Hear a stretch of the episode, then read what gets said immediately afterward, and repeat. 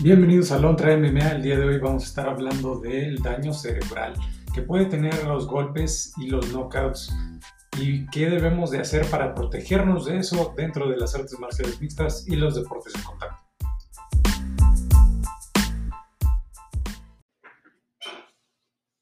Hola amiguitos, bienvenidos una vez más a Lontra MMA. El día de hoy vamos a hablar de daño cerebral dentro de las artes marciales mixtas y deportes de contacto. Estamos hablando del boxeo, del muay thai, kickboxing, MMA, todas esas cosas, cada uno, todas esas cosas.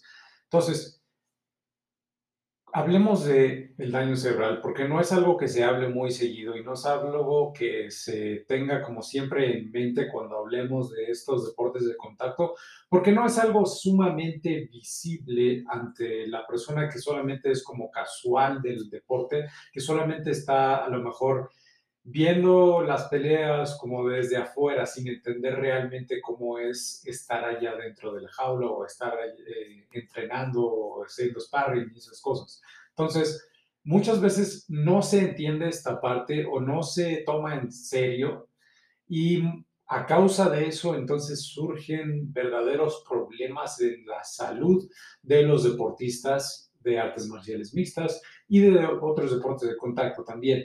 Eh, tal es el caso de muchos otros peleadores eh, de gran estatus dentro de tanto de las artes marciales mixtas como en otros deportes de contacto, que han sufrido grandes daños cerebrales y que han llevado a serios problemas en sus vidas personales e incluso en varios casos hasta el suicidio. Eh, esto también se ha dado varias veces, lamentablemente se ha dado también en otros deportes de contacto, no necesariamente de combate, pero en otros deportes como es el fútbol americano, el hockey y la lucha libre como tipo AAA o la WWE, eh, porque lo mismo sucede, hay estas, estos golpes al cráneo, estos continuos, eh, continuos golpes que entonces llevan a lo que se llama una contusión y entonces eso lleva a más problemas, ¿no? Ahora, vamos a hablar a detalle de todo esto, vamos a hablar a detalle de qué sucede cuando una persona es noqueada, cuando pierde el sentido, cuando lo golpea continuamente, o incluso cuando recibes golpes, a lo mejor no tan fuertes que te puedan noquear, sino simplemente estar constantemente recibiendo golpes.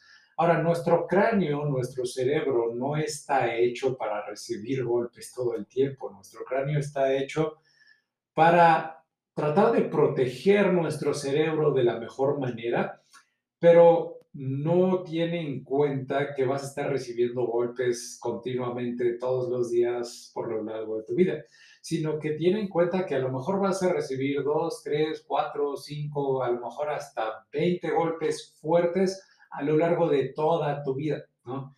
Así está diseñado tu cráneo, pero no está diseñado para estar continuamente recibiendo golpes. Ahora, lo que sucede dentro del cráneo y el cerebro es muy importante y muy interesante también. El cerebro está flotando dentro de un líquido, ¿ok? Ahora, ese está diseñado de esa forma para que cuando recibas algún golpe en el cráneo, tu cerebro se mueve dentro de ese líquido, pero se mantiene más o menos como amortiguadores hidráulicos dentro de tu cráneo, ¿no? Para proteger tu cerebro, porque tu cerebro no es un órgano particularmente resistente, es un órgano bastante blando, ¿no? Por lo tanto, la parte más gruesa, la parte más dura de nuestro esqueleto es nuestro cráneo, para proteger ese sistema nervioso central. Por lo tanto, ese líquido va a permitir que se pueda mover el cerebro dentro del cráneo y entonces se reduzca el impacto de golpes o situaciones que puedan potencialmente llevar a causar un daño en el cerebro. Ahora, cuando una persona recibe un golpe lo suficientemente fuerte para perder el conocimiento por completo, entonces eso es cuando sucede un knockout, cuando realmente hay una desconexión total del cerebro. Ahora, ¿qué pasa ahí? Cuando recibes un golpe suficientemente fuerte para perder el conocimiento o generar un knockout, entonces lo que está sucediendo es que el cerebro choca con las paredes del cráneo y rebota dentro del, cráneo y se inflama. Cuando se inflama, entonces el cerebro tiene que básicamente hacer como una reevaluación de todo el sistema. Por lo tanto, se apaga el sistema. Es como una, por así decirlo, para ponerlo de términos simples, ¿no? Perdón, ¿eh? Para, poner, mm. para ponerlo en términos simples, es como una forma en la cual se reinicia eh, tu sistema operativo, por decir algo, ¿no? Si lo viéramos como que somos una computadora o un celular o algo así, ¿no? Eh, se reinicia todo el sistema y por eso es que pierdes el conocimiento, pierdes el control de tus, de tus extremidades, eh, pierdes, a veces pierdes hasta la memoria de lo que sucedió antes. Personalmente me pasó eso a mí en una ocasión que me noquearon y no tenía memoria alguna de lo que pasó en eh, antes de que me noquearan ni después de que me noquearon como varios minutos después y hasta la fecha no recuerdo qué diablos pasó. ¿okay? Y muchas personas tienen esa misma experiencia, donde los noquean y pierden la memoria de ese momento o pierden la memoria de otro, otro momento previo o ese tipo de cosas, ¿no? Y es bastante común porque estás afectando el cerebro, estás afectando tu computadora central, por así decirlo. Y no es cosa sencilla, no es algo que debamos tomar a la ligera, porque muchas veces sucede eso mismo. Cuando noquean a alguien, a veces hasta su mismo entrenador, por no entender, por no saber lo que está sucediendo, eh, noquean a su peleador y al siguiente día lo tienen entrenando otra vez y lo tienen haciendo sparring otra vez, lo cual le puede llevar a generar todavía mayores daños cerebrales serios, ¿no? Ahora, ¿qué sucede cuando pasa eso, ¿no? Cuando pierdes el conocimiento, cuando sucede eso del knockout, ¿no? Bueno, se inflama el cerebro y sucede lo que se llama una contusión. Una contusión es precisamente cuando se inflama el cerebro y hay como un moretón, por así decirlo, no es exactamente un moretón, pero es un absceso de sangre, ¿no? En el cerebro, entonces si se sigue generando trauma en esa zona, entonces puede llevar a serios problemas, eh, tanto físicos como anímicos, como este, psicológicos, ¿no? O sea, los, los, las consecuencias de esto, al no tratarse, a las consecuencias de, de mm, seguir causando trauma, trauma, perdón, seguir causando trauma en esa región del cerebro va a hacer que entonces lleve a serios problemas como depresión crónica, pérdida de memoria, amnesia, este, que empieces a arrastrar las palabras como si estuvieras ebrio todo el tiempo, que todo el tiempo te sientas extremadamente cansado, que no, como que no estás despertando bien o que todo el tiempo tienes sueño, este, puede llevar a explosiones de ira, puede llevar a, pensamientos de suicidio, puede llevar a toda una serie de complicaciones que también incluso pueden atarse a otros problemas potenciales en el futuro,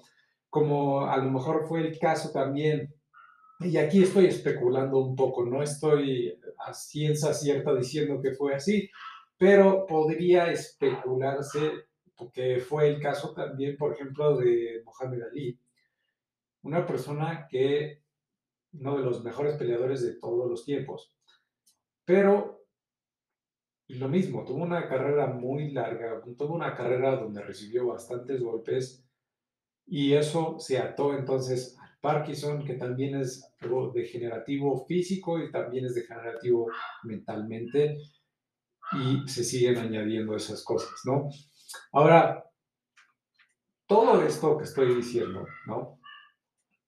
Es muy importante dejarlo muy en claro porque mucha gente, como dije, lo toma a la ligera, ¿no? Dice, ah, bueno, te noquearon, no pasa nada, el siguiente día vamos a seguir entrenando, vamos a seguir haciendo sparring, vamos a seguir haciendo lo mismo, no entendiendo que entonces eso es equivalente a que se te rompa una pierna, por decir algo, y sigues corriendo sobre esa pierna al siguiente día, ¿no? No entendiendo que el no dejar tiempo para que sane esa pierna, el no dejar tiempo para que se vuelva a acomodar el hueso y digamos que solde, por así decirlo, entonces eso va a llevar a más problemas, ¿no? Y es lo mismo con tu cerebro, y especialmente con tu cerebro. Tu cerebro tiene mayores funciones y tiene, eh, digamos, puedes funcionar en sociedad sin una pierna, pero no puedes funcionar en sociedad sin tu cerebro. O sea, eso realmente no va a suceder. Por lo tanto, debes de cuidar todavía más tu cerebro que una pierna rota. ¿no? Ahora, ¿cómo protegemos nuestro cerebro? ¿Cómo podemos protegernos de estas situaciones? Ahora, mucha gente opta por utilizar careta y dice, bueno, la careta, entonces esa es la forma en la que voy a proteger mi cerebro y no voy a tener problema alguno utilizando una careta. Ahora, se ha demostrado que esto es completamente falso, ¿ok? Una careta no te va a proteger de una contusión, porque vas a recibir exactamente el mismo impacto. No se reduce el impacto como tal por tener una careta puesta. Lo que va a lograr la careta es que no haya cortes, es que no, se, no sangres de las cejas, de la nariz, abajo del ojo, la sí, ese tipo de cosas, ¿no? Tu labio, lo que sea. Va a evitar los cortes la careta, pero no va a evitar que haya contusiones, no va a evitar que precisamente te noqueen. Y especialmente ahora también hay factores no necesariamente como científicos, por así decirlo, pero hay factores también, este, digamos, como de confianza, ¿no? A lo mejor si traigo una careta puesta, número uno, yo me voy a sentir más confiado de que me peguen porque no me duele tanto. Aún así va a ser molesto, pero no va a doler tanto como si no trajera una careta puesta. Y entonces me voy a sentir con más confianza de tomar riesgos y voy a lo mejor recibir más golpes. Del otro lado, también si la otra persona sabe que traes puesta una careta, entonces es más factible que te pegue más fuerte para que entonces sientas más el impacto de los golpes que si no trajeras puesta una careta. Por lo tanto, o sea, existe ese tipo de, situaciones también que tenemos que tomar en cuenta, pero incluso si no hubieran esas cosas, incluso si sacáramos de, de, quitáramos de la mesa esos factores, también tenemos que tener en cuenta que la careta no nos protege de una contusión. A pesar de todo eso, ¿no? A pesar de todo eso, la careta no nos protege de una contusión. Por lo tanto, tenemos que entender que la mejor forma de protegernos no es con una careta. La mejor forma de protegernos es no hacer sparring fuerte constantemente. La mejor manera de protegernos es no generar más trauma al cerebro eh, de lo que sea estrictamente necesario. Ahora, cuando estoy diciendo de lo que sea estrictamente necesario, es que para una persona que está iniciando, para una persona que está iniciando su carrera de, de deportista de contacto, ¿no? va a necesitar hacer sparring para obtener reflejos, para practicar nuevas técnicas, para practicar salidas, para practicar este, su movimiento de pies. Todas esas cosas son importantes para entender también eh, ritmos, para entender distancias, para entender todo eso. Es importante el sparring. Por lo tanto, es necesario que hagas sparring, es necesario que recibas golpes, pero no es necesario que recibas golpes al 100% de capacidad es necesario que entrenes la distancia, que tienes la rapidez, que entiendas eh, los ángulos, todas esas cosas. Es importante que entiendas esas cosas, pero no es necesario hacerlo al 100% de fuerza o al 100% de capacidad. La mayoría de los eh, entrenadores que realmente lo hacen de manera correcta, que tienen grandes peleadores que, que son campeones mundiales una y otra y otra vez, son entrenadores que entienden esto perfectamente y no hacen sparring fuerte más que una o dos veces dentro de un, entrenamiento, dentro de un campamento de entrenamiento, ¿no? Y un campamento, estamos hablando de que es entre dos, tres meses, ¿no? En ese espacio, a lo mejor se hace sparring fuerte una sola vez o no se hace sparring fuerte ni una sola vez, ¿no?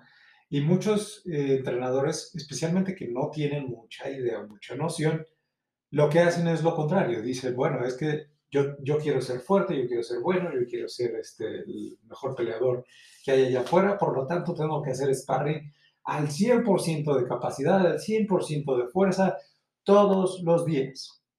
Y entonces van, van al gimnasio y entrenan y entrenan y entrenan y siguen haciendo sparring fuerte, fuerte, fuerte y mientras más fuerte mejor y mientras más sangre mejor y mientras más este, me duela mejor y más moretones mejor. Llegan el día de la pelea, les pegan dos veces y los noquean, pierden el conocimiento. ¿Por qué? Porque el cerebro ya ha recibido demasiado trauma, ya el cerebro ha recibido demasiados golpes y eso te va a hacer más susceptible a que te noqueen o que pierdas el conocimiento más rápido, contrario a lo que se piensa, ¿no? Y precisamente es importante hablar de esto porque, como dije, ¿no? mucha gente tiene esta noción y más o menos tiene sentido, ¿no? Tiene sentido el pensar que mientras más entrene y más fuerte entrene, mejor voy a ser, mejor peleador voy a ser, va a ser mejor mi resistencia, incluso hasta psicológico, no me va a asustar un golpe fuerte o no me va a doblar un golpe fuerte o algo así porque ya estoy acostumbrado, ya lo conozco, ¿no? Y eso es cierto, pero es cierto si solamente estás yendo al 100% el día de la pelea, ¿no?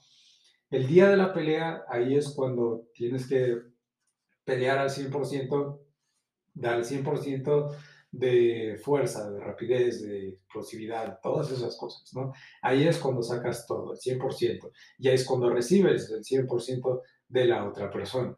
Y ahí es cuando generas experiencia. Y por, por eso también es importante eh, tener al menos una o dos peleas amateur para entender ese tipo de cosas, ¿no? Ahora, para entender esa, precisamente ese asunto, no es necesario hacer sparring 100%, al 100% todos los días. Haces sparring al 10, 15, 20, 30% todos los días. Bueno, no, no necesariamente todos los días, pero continuamente para desarrollar esa rapidez, ese ritmo, esa explosividad. Todas esas cosas las puedes desarrollar sin necesidad de golpear a la otra persona o que te golpeen a ti al 100% de fuerza, de rapidez. Puedes entender esas cosas y lo vas a entender de mejor manera si lo haces de manera más controlada. Ahora, también es importante esto, también es importante mencionar que al entrenar el, el sparring siempre al 100%, lo que vas a generar es dos cosas, ¿no? O vas a generar no una de dos cosas, o una persona que es buena peleando, pero que va a ser muy susceptible a que la noquee, o la otra que vas a poder generar es gente que no es buena peleando, que le da miedo pelear y que nunca aprenderá a pelear porque cada vez que haces sparring, lo único que hace es cubrirse, correr, moverse, tratando de que no les pegue. ¿Ok? Porque, una vez más, estás, estás evitando que la persona pueda aprender de lo que está haciendo, porque lo único que vas a lograr es precisamente que esa persona no pueda aprender nuevas técnicas porque le va a dar miedo intentar cosas nuevas, le va a dar miedo tomar riesgos, le va a dar miedo ir hacia adelante o hacia atrás o hacia los lados o lo que sea, le va a dar miedo intentar una técnica nueva que vio eh, la semana pasada, ¿no? Entonces, si no puedo practicar las cosas nuevas que aprendo, ¿cómo voy a poder incorporar eso dentro de mi juego y crecer como peleador? No voy a poder hacer eso. Va a ser absolutamente imposible para mí. Entonces, necesitamos todos, como tanto entrenadores como peleadores, necesitamos entender eso. Necesitamos entender que hacer sparring al 100% todo el tiempo no nos va a ayudar, nos va a perjudicar. Hacerlo de manera controlada al 10, 15%, eso nos va a ayudar a que entonces podamos tomar más riesgos, podamos aprender cosas nuevas, podamos tomarlo como si fuera un juego, que es como deberíamos de hacerlo de todos modos. Porque al hacer eso, entonces vamos a poder llevar nuestro juego, nuestra pelea a un siguiente nivel que entonces eh, nos va a ayudar a mejorar, a ir más allá como peleadores, como entrenadores. Y eso nos va a ayudar entonces a generar buenos peleadores, verdaderos peleadores y peleadores sanos, ¿no? Que tengan intacto su cerebro que esa es la otra cosa.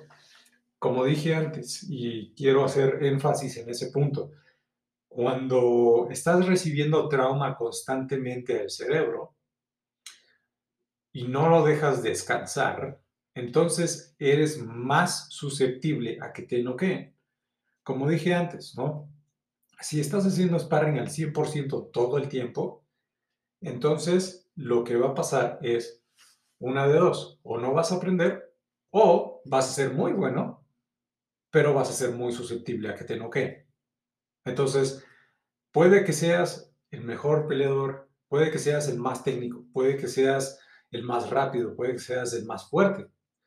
Pero cuando entras ahí, lo único que la otra persona tiene que hacer es conectarte bien una o dos veces y ya, se acabó la pelea. Y lo he visto lamentablemente con otros peleadores, lo he visto con gente eh, con la que he entrenado que hace sparring al 100% siempre, y entonces van a pelear y los noquean inevitablemente, ¿no?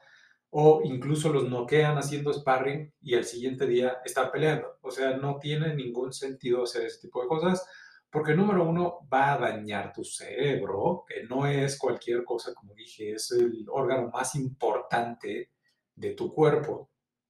Va a dañar tu cerebro y también va a hacerte más susceptible a que te noqueen, a que pierdas, pero más importante que perder una pelea es perder tu conocimiento, perder la memoria, perder el control de tus emociones, perder el control de tu habla, perder el control de, tus, de tu motricidad, ¿no?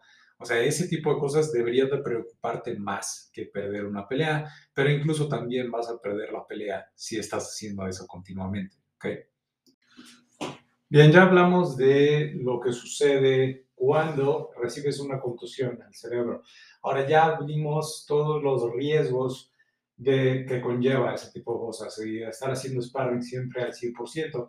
Ahora hablemos de qué pasa ya que recibí una contusión, ya que eh, me noquearon, ya que perdí el conocimiento en una pelea. Entonces, ¿qué es lo que tengo que hacer? ¿Qué es lo que sigue? ¿Qué es lo que tengo que hacer después de que ya recibí esa contusión? Bueno, ya que sucedió eso, hay que entrar dentro de lo que se llama un protocolo de knockout. a muchas organizaciones, muchas ligas de, de, artes marciales mixtas y de deportes de contacto en general tienen, digamos que en efecto, una regla, como tal una regla, que un peleador no puede aceptar una pelea eh, unos dos o tres meses, dependiendo de la liga, dos o tres meses después de que fue noqueado, después de que perdió el conocimiento. ¿no? no puede agendar otra pelea, no puede hacer un contrato por otra pelea inmediatamente después de que lo noquearon. Este, esto es importante porque, una vez más, como dije, si vuelves a causar trauma en el cerebro después de una contusión, entonces puede llevar a serios problemas, serias complicaciones. Por lo que, entonces, tenemos que entrar dentro de lo que se llama este protocolo de knockout. ¿Cuál es el protocolo de knockout? Bueno, primero que nada, va a ser que evites utilizar eh, cosas que sean demasiado estimulantes, como videojuegos, como eh, pantallas de celular, eh, televisor, todo ese tipo de cosas. Evitar ir como a eh, centros nocturnos, ese tipo de cosas donde hay luces brillantes y demasiados estímulos, ¿no? como música demasiado fuerte, conciertos, ese tipo de cosas queremos evitarlas porque queremos darle un descanso a nuestro cerebro. No es como, como dije, no es este, que te rompiste un dedo, es que tu cerebro, tu sistema nervioso central está comprometido. Por lo tanto, tenemos que darle un descanso. Y número uno, muy importante, vas a tener que descansar, no puedes entrenar, no puedes entrenar dentro de por lo menos unas dos semanas, no vas a poder entrenar, no vas a poder hacer nada, no vas a ni siquiera poder golpear un costal, ¿ok?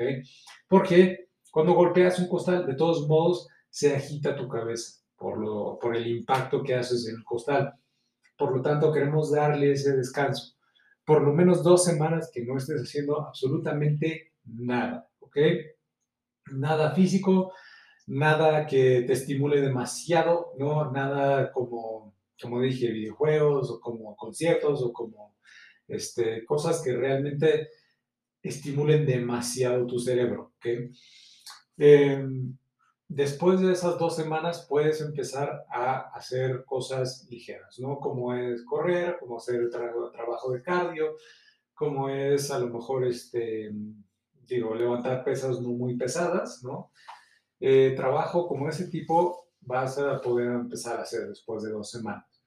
Después de un mes, entonces vas a poder empezar a trabajar manopleo, vas a poder trabajar costal, ese tipo de cosas. No vas a poder hacer sparring eh, por lo mismo, queremos darle tiempo al cerebro de mejorarse, queremos darle tiempo al cerebro de estar al 100% antes de que empecemos otra vez a hacer sparring, ese tipo de cosas, y después de dos meses, y ahora, este soy yo particularmente, algunos dicen un mes, algunos dicen mes y medio, yo particularmente lo veo como dos meses, este, particularmente porque precisamente quiero asegurarme de que yo y las personas que estoy entrenando estén al 100%, ¿no?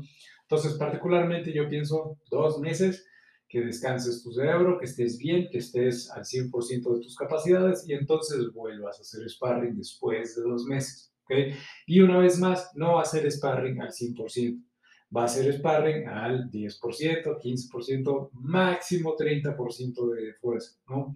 Ahora yo sé que no hay una, perilla de volumen de fuerza en tus brazos o en tus piernas, pero todos somos más o menos capaces de entender cuál es eh, nuestra fuerza máxima cuál es nuestra fuerza, digamos, como bajándole bastante, ¿no? Entonces, vamos a realmente tratar de cuidar eso, tratar de estar siempre eh, en vigilia de, ese, de esas cosas porque es muy importante, es demasiado importante la salud de nuestro cerebro como para no ponerle atención. Ahora, hay gente allá afuera y es muy importante, sobre todo para que ellos estén empezando en esto, que no tengan todavía mucha idea.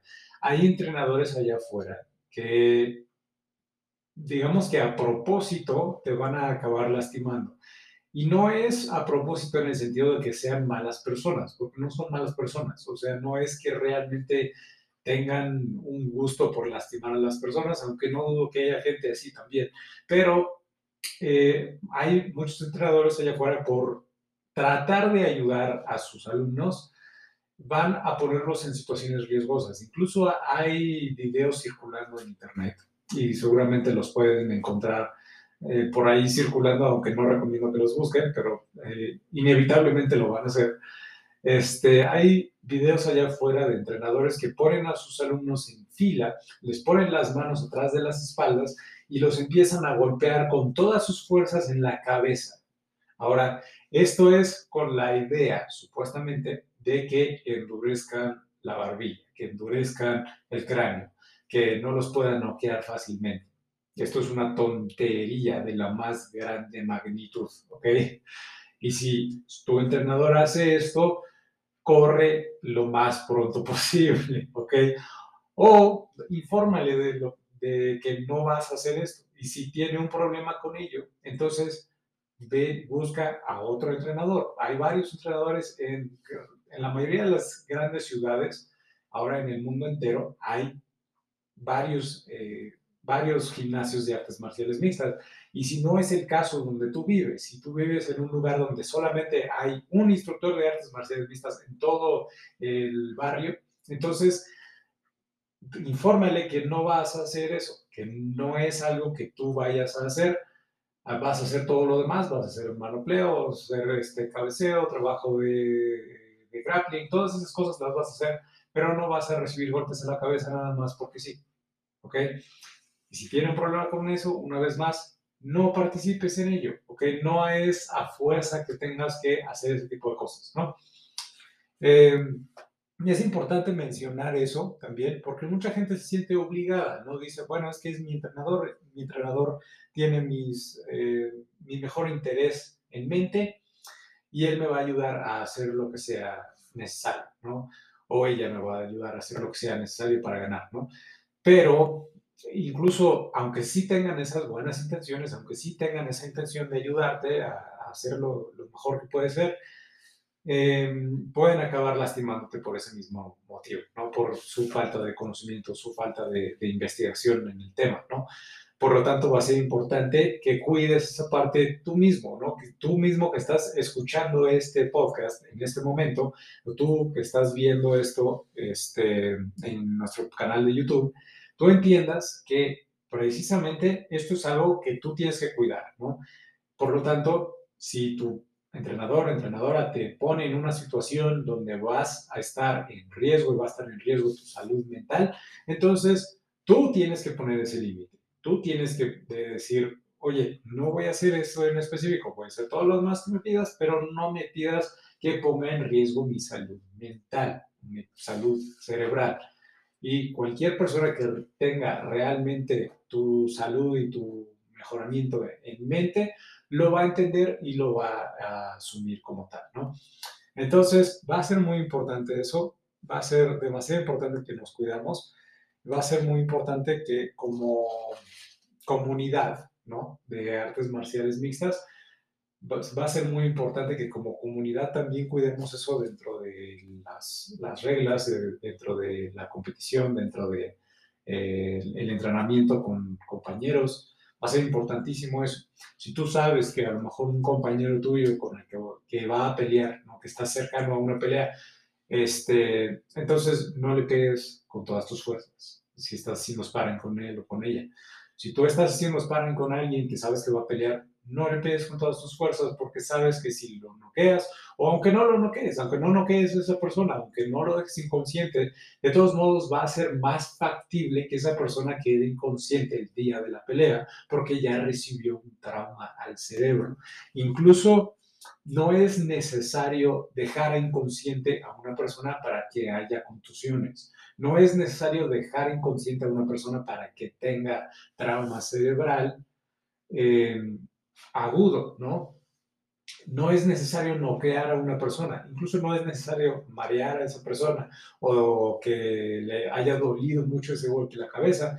Es simplemente con golpes eh, a mediana fuerza, por decirlo, 50% de fuerza, por algo así, golpes a 50% de fuerza pueden generar contusiones. ¿ok? Entonces va a ser muy importante que cuidemos ese tipo de cosas. Si yo voy a competir, ¿no? Tengo que tener en cuenta eso, tengo que tener en cuenta que por lo menos unas dos semanas antes de la competencia, por lo menos unas dos semanas antes de que voy a pelear, tengo que descansar. No puedo estar recibiendo golpes a la cabeza de ningún tipo, aunque sea eh, contacto muy leve, ¿no? No puedo estar recibiendo golpes a la cabeza porque entonces estoy exponiendo a que me noquee, ¿no? Sí, ahora, esto también tiene en cuenta, ¿no? Hay que tomar en cuenta que esto va a todos los niveles, ¿no? Y esto también va al nivel, incluso dentro de la competencia, también dentro de los referees, ¿no? Eh, muchas veces, a mí en lo particular, no hay nada que más me, me ponga de malas, no hay nada que realmente me, me ponga iracundo más que otra cosa, que referees que permiten que un peleador siga recibiendo castigo después de que claramente ha perdido una pelea, ¿no? Eh, hay peleadores que han recibido castigo extremadamente eh, fuerte después de que los noquearon o después de que han recibido ya como 10 golpes sin contestación alguna de, la otra persona. Y esto es extremadamente peligroso, ¿no? Ahora, también es peligroso, y tengo que también enfatizar en esto, que no solamente esto sucede en el striking, en el también sucede en la parte de grappling, por ejemplo, estrangulaciones, donde dejas inconsciente a una persona con una estrangulación. Si tú sigues apretando vas a poner en riesgo la vida de esa persona y también la salud mental de esa persona. Cualquier cosa que te deje inconsciente en contra de tu voluntad, o sea, que no es cuando tú estás durmiendo o tomando una siesta, cualquier cosa que te deje inconsciente va a ser potencialmente dañino para tu cerebro, ¿ok? Tampoco es bueno, por ejemplo, también hay gente allá afuera, hay entrenadores o fanáticos, sobre todo fanáticos, pero también hay uno que otro entrenador allá afuera que suele decir que no, nunca debes de tapear. Aunque te rompan el brazo, que te dejen inconsciente, no pasa nada, tú al siguiente día eh, te sanas, pero nunca debes de tapear. Esto es algo completamente inaudito, es algo completamente lunático, es algo realmente asqueroso. ¿okay? Si quieres seguir, eh, tener una carrera larga dentro de las artes marciales mixtas o deportes de contacto en general, tienes que tapear de vez en cuando. ¿okay? Y eso es importante y no pasa nada. Es, eso es lo mejor que puedes hacer. Si ya sabes que te agarraron, que perdiste porque no tuviste la suficiente rapidez o la fuerza o el cardio o lo que sea, que te haya faltado la técnica para evitar llegar a esa situación, no pasa nada, tapea, vuelves a entrenar al día siguiente y no pasa nada. Ahora, si te dejan inconsciente, vuelves a entrar a este protocolo de knockout. Tienes que descansar por lo menos dos meses sin hacer nada. ¿Y para qué? Para que tengas el orgullo de que no tapeaste. Es una tontería. ¿Ok? Entonces, mejor tapea, mejor ríndete, vuelves a entrenar el siguiente día y más rápido vas a poder eh, superar esa pérdida, ¿no? Que si te dejan inconsciente. Entonces, va a ser muy importante eso. Va a ser importante que, número uno, como comunidad, nos protejamos mejor eh, de este tipo de daños al cerebro, ¿ok? Va a ser muy importante que como comunidad protejamos el no, está recibiendo golpes a la cabeza nada más porque sí para fortalecer supuestamente la barbilla o el cráneo. Eso es una tontería, que no hagan eso. Eh, va a ser importante también el mantener el sparring al 100%. No es que nunca vayas a hacer sparring al 100%. Es útil hacerlo al 100%, a lo mejor, como dije, una vez dentro de un campamento antes de una pelea, para que tengamos como más experiencia con golpes a toda potencia este, y digamos como que no nos doblen a la primera, no, nos espante cuando recibamos un golpe fuerte o no, digamos, no, no perdamos como esa capacidad mental o como, como esa eh, motivación o enfoque mental a la hora de estar peleando cuando recibamos un golpe y digamos, oh, esto está demasiado fuerte, o sea, ¿qué estoy haciendo aquí adentro? ¿no? Entonces, va a ser muy importante que cuidemos el hacer sparring fuerte, a lo mejor una vez, como dije, para mantener esa mente enfocada, pero solamente una vez. Más allá de eso, el sparring siempre va a ser ligero, siempre va a ser al toque, siempre va a ser eh, trabajando las cosas que tengo que trabajar más allá de la fuerza y ya el día de la competencia es cuando vamos a pegar fuerte.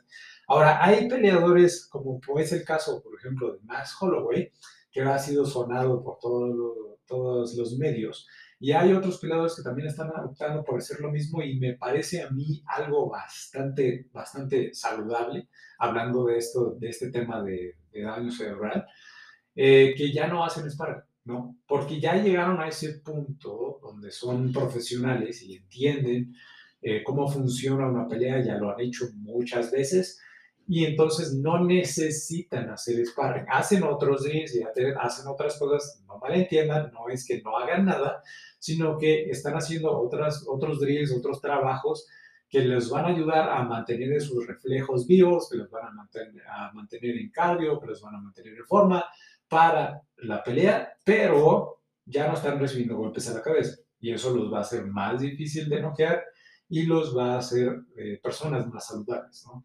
Entonces, eso va a ser muy importante, va a ser muy importante que cuidemos eso, va a ser muy importante también como comunidad de artes marciales mixtas, que también tengamos en cuenta y, apoyemos los buenos referees, ¿no?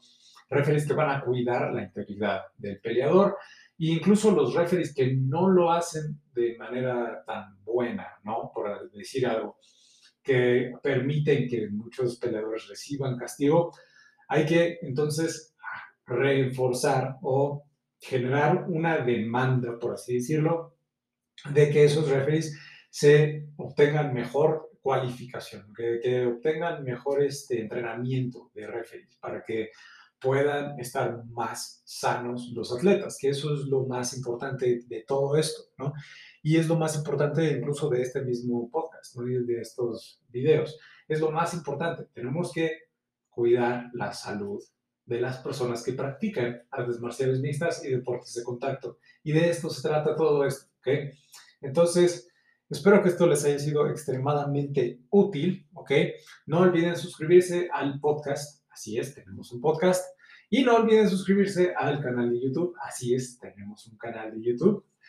Este, esto es Lontra MMA, todos los links a todas esas cosas están en la descripción. Y nos vemos en la siguiente edición de Lontra MMA. Muchas gracias, suscríbanse y no dejen de entrenar. Hasta la próxima.